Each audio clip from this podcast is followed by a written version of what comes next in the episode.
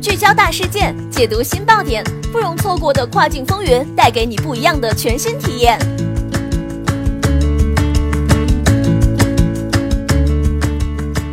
雨果电台听跨境的声音，各位听众朋友们，大家好，欢迎大家收听这一时段的跨境风云，我是可心。现在将要给大家带来的资讯是：深圳海关缉私十万件海淘商品，数量为十年来最大。据海关消息，该关缉私局联合地方有关部门查获十万多件商品，案值人民币一千多万元，为近十年来综合治理查获涉案物品最多。二零一八年一月十一号，深圳海关缉私局所属南头分局联合龙华区市场监督管理局、观澜派出所等地方执法部门，对位于龙华区观澜镇侯宝斋文化创意产业园内两千余平米的仓库开展专项查缉行动。查获无合法单证且无法说明来源的产自美国、澳洲、法国、新西兰等国的保健品、食品、化妆品等各类产品十万余件，包括 SK two 化妆品、奥佳宝鱼油、关节灵、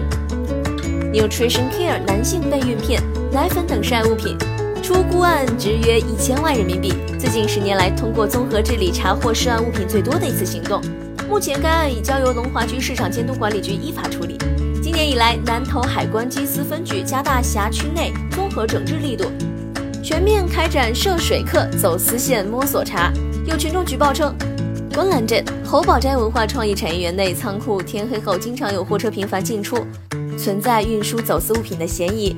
根据这一线索，海关缉私人员前往观澜镇侯宝斋文化创意产业园了解相关情况，联合龙华区市监部门对此仓库的货车进行调查。发现该仓库存储的货物涉嫌走私。在海关以往查缉的走私案件中，水客将走私货物带入关后，会先将货物暂存到罗湖、福田等繁忙口岸周边的小区私货仓库内，再销售发往全国各地。据海关缉私人员介绍，这宗案件涉案的私货仓库不设在口岸周边，而是专门放在较为偏僻的文化产业园内，非常隐蔽，难以发现。近几年，深圳海关不断完善走私综合治理机制建设，积极推动地方政府发挥反走私基础作用，联合地方各部门执法力量，形成反走私联合作战体系，